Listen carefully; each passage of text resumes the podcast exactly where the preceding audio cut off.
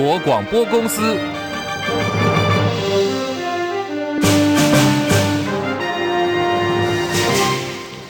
大家好，欢迎收听中广新闻，我是黄丽凤。新闻开始，我们先来关注的是来自于高教界的正义之声。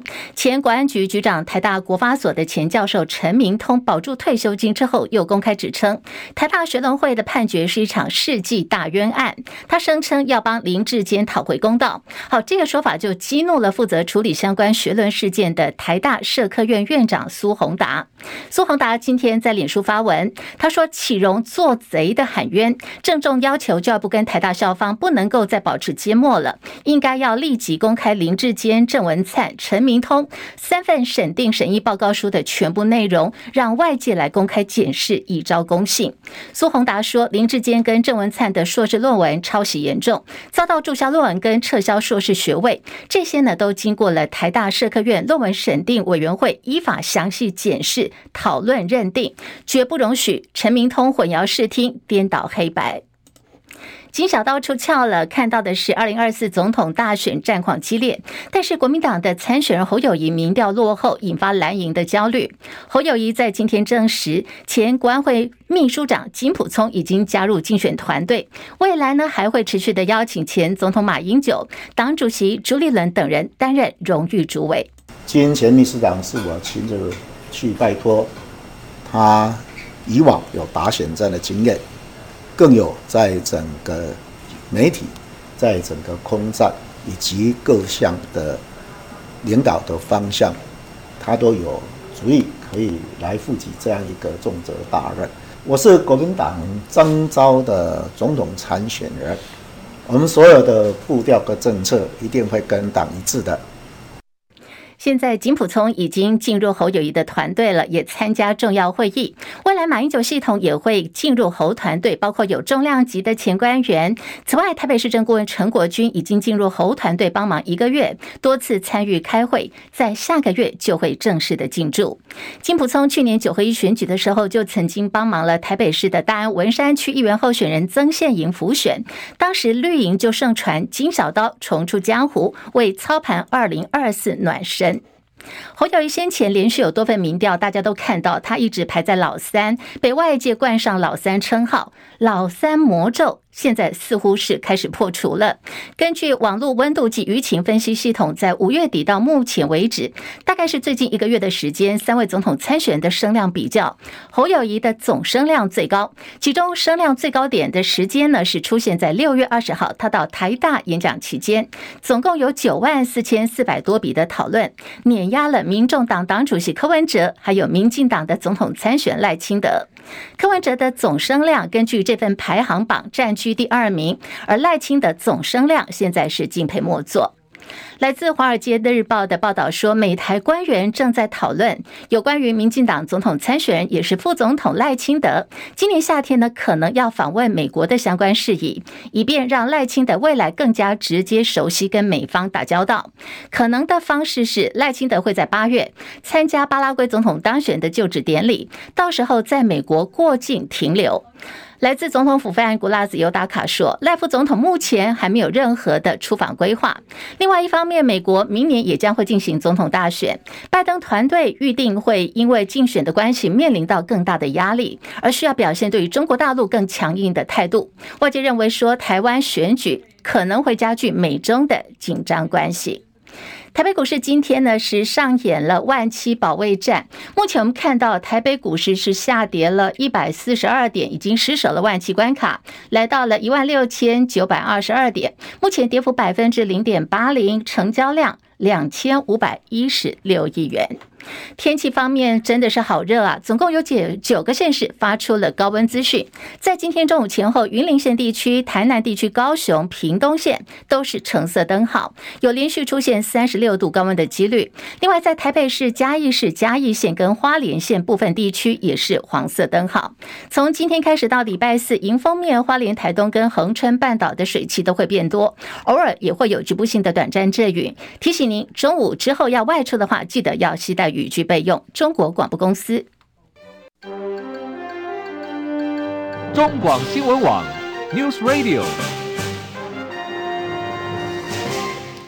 现在时间来到十三点零六分，欢迎大家继续收听新闻来一点，我是黄丽凤。三十分钟前新闻提供给您的是今天的重要新闻，包括财经、政治、国际、民生，一次掌握。非常谢谢在听广播的朋友，也感谢您正在收看 YouTube 直播。大家都按赞了吗？请大家帮忙按赞、订阅跟分享，多刷留言榜，帮我们扩大触及率。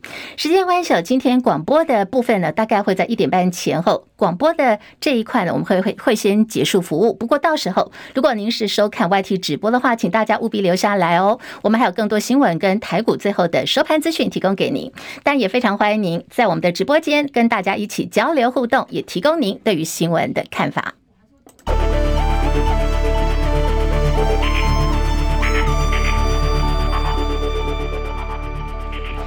台北股市目前呢是下跌了一百四十四点，来到一万六千九百一十一点，跌幅百分之零点八六，成交量两千五百三十七亿元。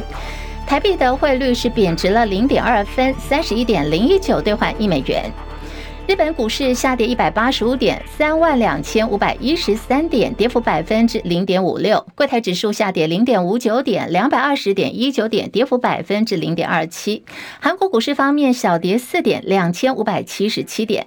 港股方面上涨两百八十九点，一万九千零八十四点，涨幅百百分之一点五五。大陆股市上海综合指数上涨三十点，三千一百八十九点，涨幅百分之零点九七。深圳成指来到一万零。九百一十四点，目前的涨幅有百分之零点六四，上涨了六十九点。印度股市走阳，涨一百四十四点，六万三千一百一十四点，涨幅百分之零点二四。国际汇价方面，欧元兑换美元一点零九二七，美元兑换日元来到一百四十三点五零，一美元兑换七点二一三九人民币。黄金价格最新报价每盎司一千九百二十八美元。以上是最新的财经资讯。好，我们有注意到从这个昨天啊四。四天端午节的连续假期回来之后，从昨天恢复交易的第一天，一直到今天，已经连续两天了。台北股市卖压照顶，现在又跌掉了一百四十四点七四点哦。那么这波大盘的修正合理吗？我们来听的是张佳琪的报道。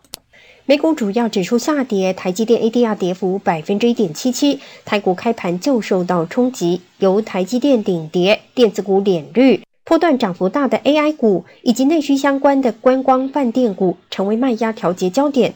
尽管台积电压回回测月线后又奋力翻红，无重于大盘表现，市场资金转往游戏股及生技钢铁股。游戏股多档强涨，生技股的台药更以涨停锁住姿态，药生盘面上涨势最强个股。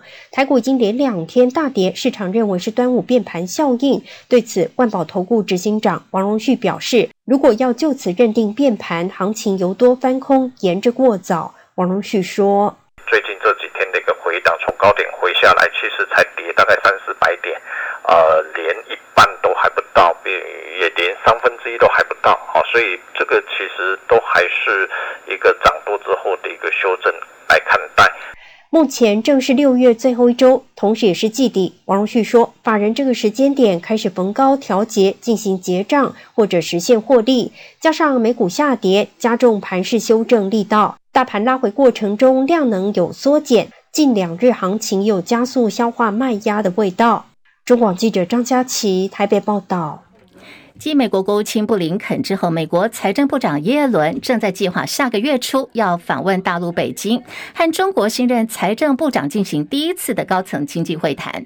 与此同时，美国总统拜登还是如预期般要跟中国大陆国家主席习近平进行谈话。不过，到底什么时候会拜习会，这个日期还没有完全确定。在形容习近平是独裁者，引发了中国大陆的不满之后，拜登在上个礼拜说，他还是很预期最快。在某一个时间点会跟习近平见面，来淡化对于美中关系的不利影响。而拜登跟习近平两人最近一次会面的时间点是在去年十一月，当时两人是在印尼所举行的 G20 峰会曾经见过面。另外，拜登政府即将要发布一项行政命令，规范而且可能会阻断美国在中国大陆的部分投资项目。官员们的目标最快就是在七月下旬会备妥这项行政命令。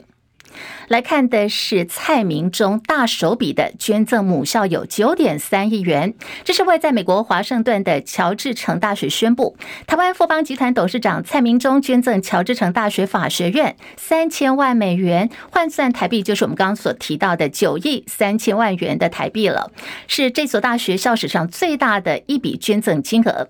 这笔资金将会在法学院要建设一座占地有二十万平方公尺全新的学术大楼，也会成为华盛顿的新建筑地标。蔡明忠呢，他曾经在一九七九年在乔治城大学的法学院修习过一年的时间，当时主修的项目是国际经贸跟谈判，也取得了法律硕士学位。乔治城大学的杰出校友相当多，已知包括有十四位国家元首，像是有前美国总统克林顿，还有詹森等人。在佣兵组织瓦格纳集团二十四号发动了短暂的兵变之后，俄罗斯总统普亭昨天深夜第一次公开露面了。看到的这个画面就是普亭很生气、怒气冲冲的向全国发表五分钟的简短谈话。他谴责兵变的领袖们是叛国者，而且普亭呢还誓言要把兵变的谋划者绳之以法。不过他并没有直接点名瓦格纳的首脑普里格金。瓦格纳领袖普里格金在放弃了这个兵变之后，他自己也首度发表了十一分钟的录音档。根据他的说法，是先前的行动只是一次抗议跟示威，不是试图要推翻政权。齐海伦报道。瓦格纳集团首脑普里格金人在哪里？目前还不清楚。他透过语音讯息表示，没有继续前进莫斯科，是因为他想避免俄罗斯发生流血事件。他说这是抗议示威，而不是试图推翻政权。美国有线电视新闻网 CNN 报道，有迹象显示瓦格纳正在储存武器和弹药，导致叛乱。美国民主党参议员华纳表示，十年前的俄罗斯总统普廷绝对不会允许情况以现在的方式发展。普廷明显被削弱了。消息人士指出，美国情报官员收集到瓦格纳短暂叛乱的详细计划，但这些情报严格被限制，只和英国高级官员等特定盟友分享，而不是广泛的北约。美国总统拜登表示，由于俄罗斯可能的叛乱正在进行，他已经指示美国国安团队为一系列情况做好准备。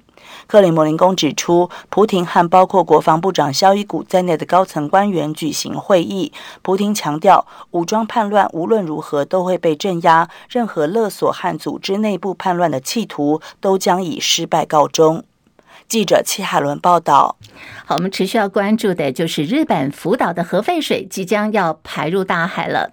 来自日本官员的最新宣布说，东京电力公司福岛第一核电厂含氚核废水排入海洋的设备会在明天六月二十八号要进行最终检查，符合福岛第一核电厂今年夏天之前开始排放废水的计划。日本政府并没有公布哦，到底什么时候开始排放废水的条件跟日期。不过呢，现在在北海道等地渔民的请愿下，日本政府也承诺了，如果没有获得相关人员的理解，就不会进行废水排放。不单是日本渔民哦，亚洲邻国对日本要排放核废水的计划也是抗议不断。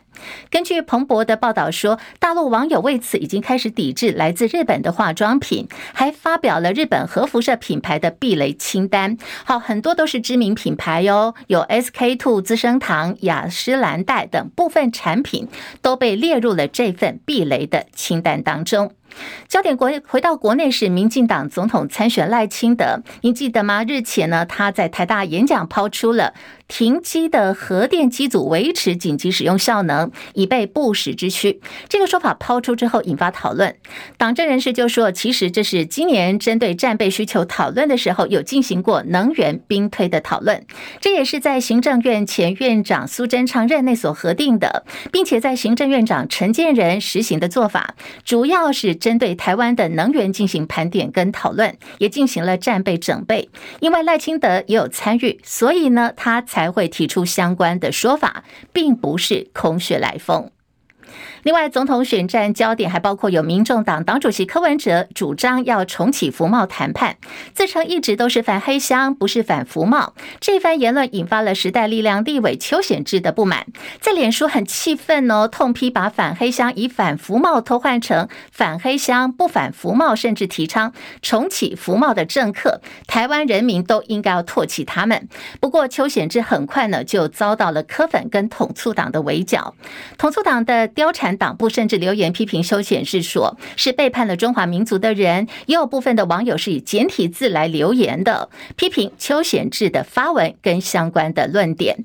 好，这个相关有关于这个服贸议题，民众党的参选人柯文哲说他过去是反黑箱，不是反服贸。对此，国民党的总统参选侯友宜不以为然。凡走过都必留下痕迹，画面会说话，很清楚的。柯文哲说过的都很清楚的，都会留下记录的。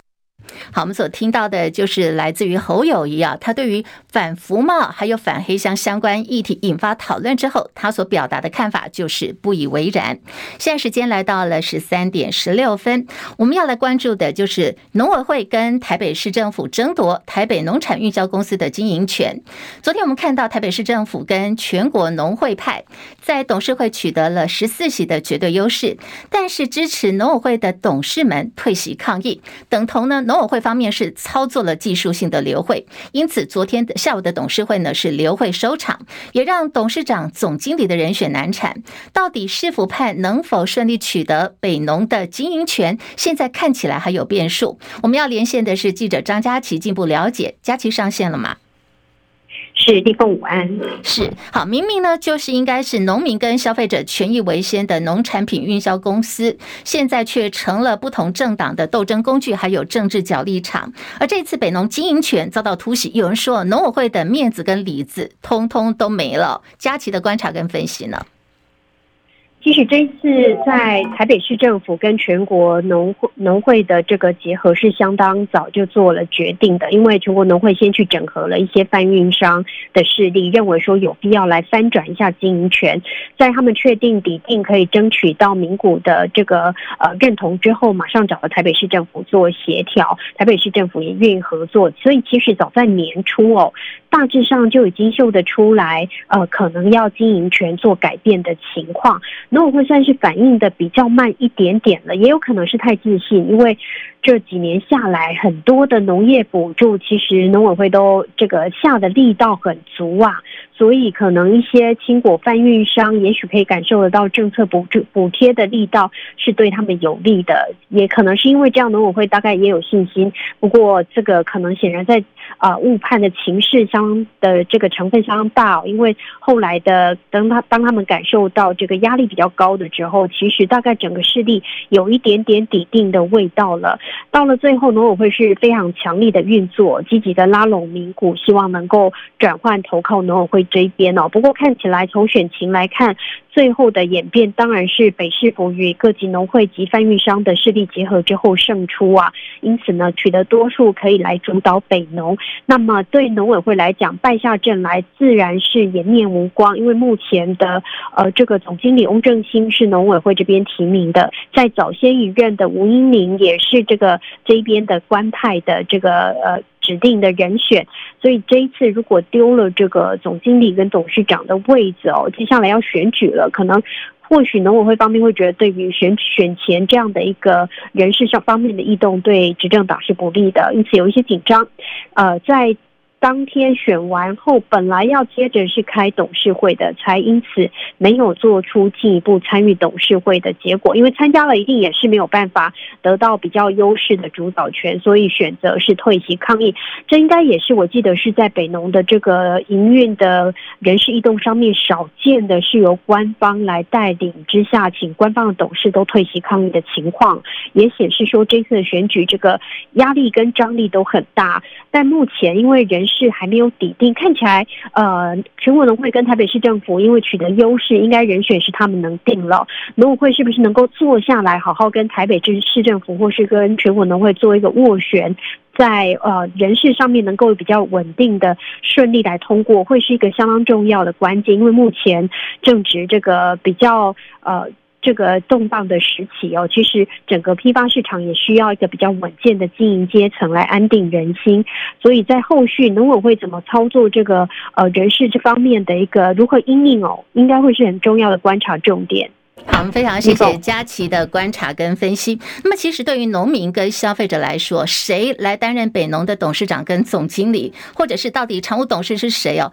对于农民跟消费者来说，这些应该也不是他们最关心的重点。他们现在比较呃关注的就是我们大家想要看到，就是因为在台湾啊，先前有好多可以外销的农产品，现在都被禁止啊。未来应该让农民朋友不用再担心说，哎，他们到底农农产品跟水果要卖去哪里？下一顿饭在什么地方，大家都能够顺利有各种的管道，很畅通的来销售农产品，这才是一个最重要的课题。时间来到十三点二十一分，持续关注的就是国内的 Me Too 运动，Me Too 事件还在持续的爆出来。先来看的是在司法院哦。惩戒法院的前院长李博道性骚案引发风暴，司法院院长许宗力跟惩戒法院的院长林辉煌现在面临到下台的压力。好，在整起性骚的风暴事件爆发之后，林辉煌是神隐的。至于原先是在捷克访问的司法院院长许宗力，昨天已经回到台湾。好，在他回来之后，司法院最新的声明是，主要是因为这骚这起的性骚事件的被害人他要求不申诉、不曝光，所以司法院的。做法就是依照性平工作法，立即性的纠正跟补救措施，让李明道提早退职，而且对外否认有这个案子。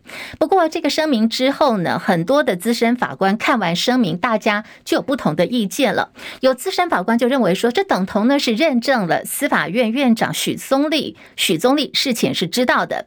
他既然知道了，还欺骗了总统蔡英文，误以为涉及性骚事件的李博道是真的生病了，因此批。批准他提早退职，拿了退休金，没有追究责相关的这个性骚犯行的责任。现在不仅导致我们的司法信用破产，司法院跟总统府之间的宪政互信体制也被破坏殆尽。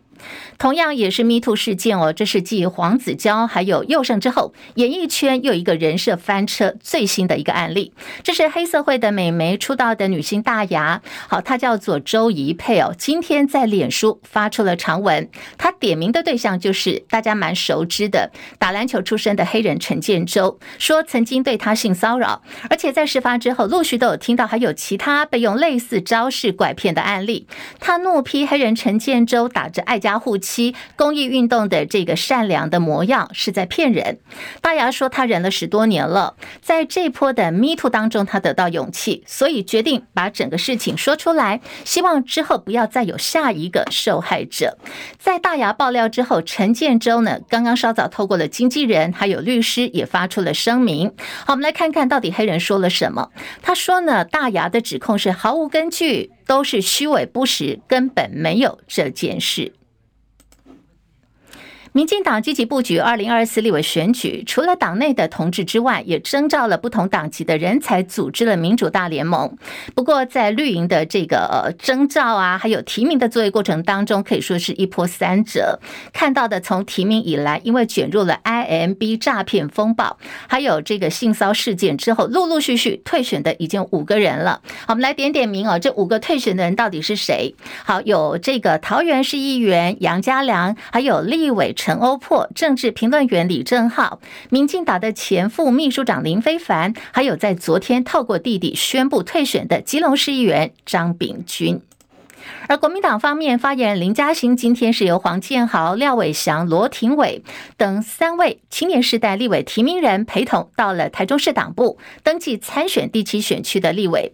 他要对战的呢是民进党立委何新纯，四个人用名字谐音喊出的口号叫做“好想挺嘉欣”哦，大家可以把他们的名字抽一个字出，然后排排看，强调自己不是刺客，会留下来为台中地方发声。立委换人做。纯区一起来复兴。寇世进报道，国民党发言人林嘉欣二十七号上午在三位青年世代立委提名人陪同下，到台中市党部登记参选第七选区立委。为何选台中大里太平挑战本届全国第一高票的民进党立委何新纯？林嘉欣说，他看好台中未来发展。何新纯很勤快。但没有争取重大建设，更是众所周知的党意立委。他认为立委要有国家格局和高度。此外，这里是他生命中最重要的人的家乡，希望未来也是自己的家乡。强调自己不是刺了就走的刺客，会留下来深耕。我不是刺客，我会留下来与乡亲卡座会一起奋战。国民党在台中市已经提名的议员黄建豪、罗廷伟、议员黄兴惠的儿子廖伟翔，加上林嘉欣，如果获提名，年纪在三十五岁左右，台中渴望成为蓝营立委参选人平均年龄最低的城市。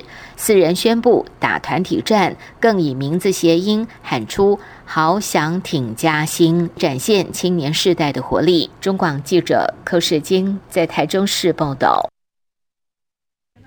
好，我们要持续关注的就是来自于啊韩国跟日本，现在有部分的艺人也卷入了性骚，或者是有一些丑闻呢。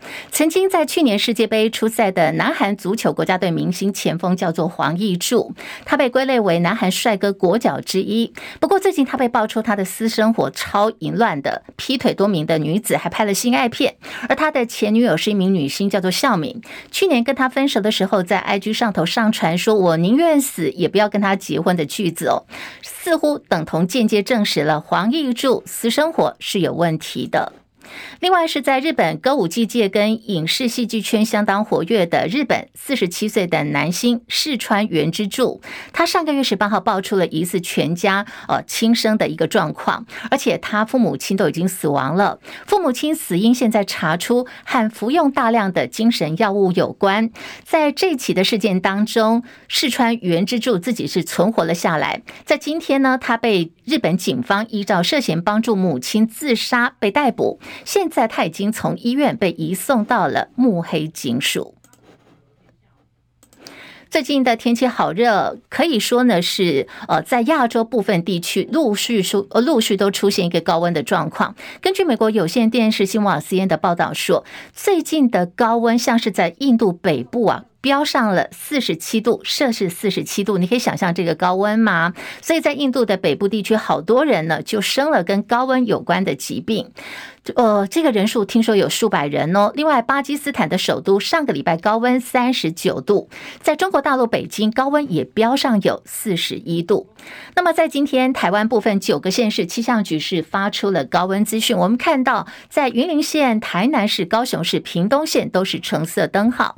另外，在台北市、嘉义市、嘉义县、花莲县地区是黄色灯号，提醒您都有三十六度以上高温所出现的可能。目前全台最高温呢是接近中午十二点，出现在新北市的五谷地区，高温有三十六点七度，相当于我们的体感温度、体温哦，这温度相当的高。大家今天下午呢一定要多喝水，避免中暑了。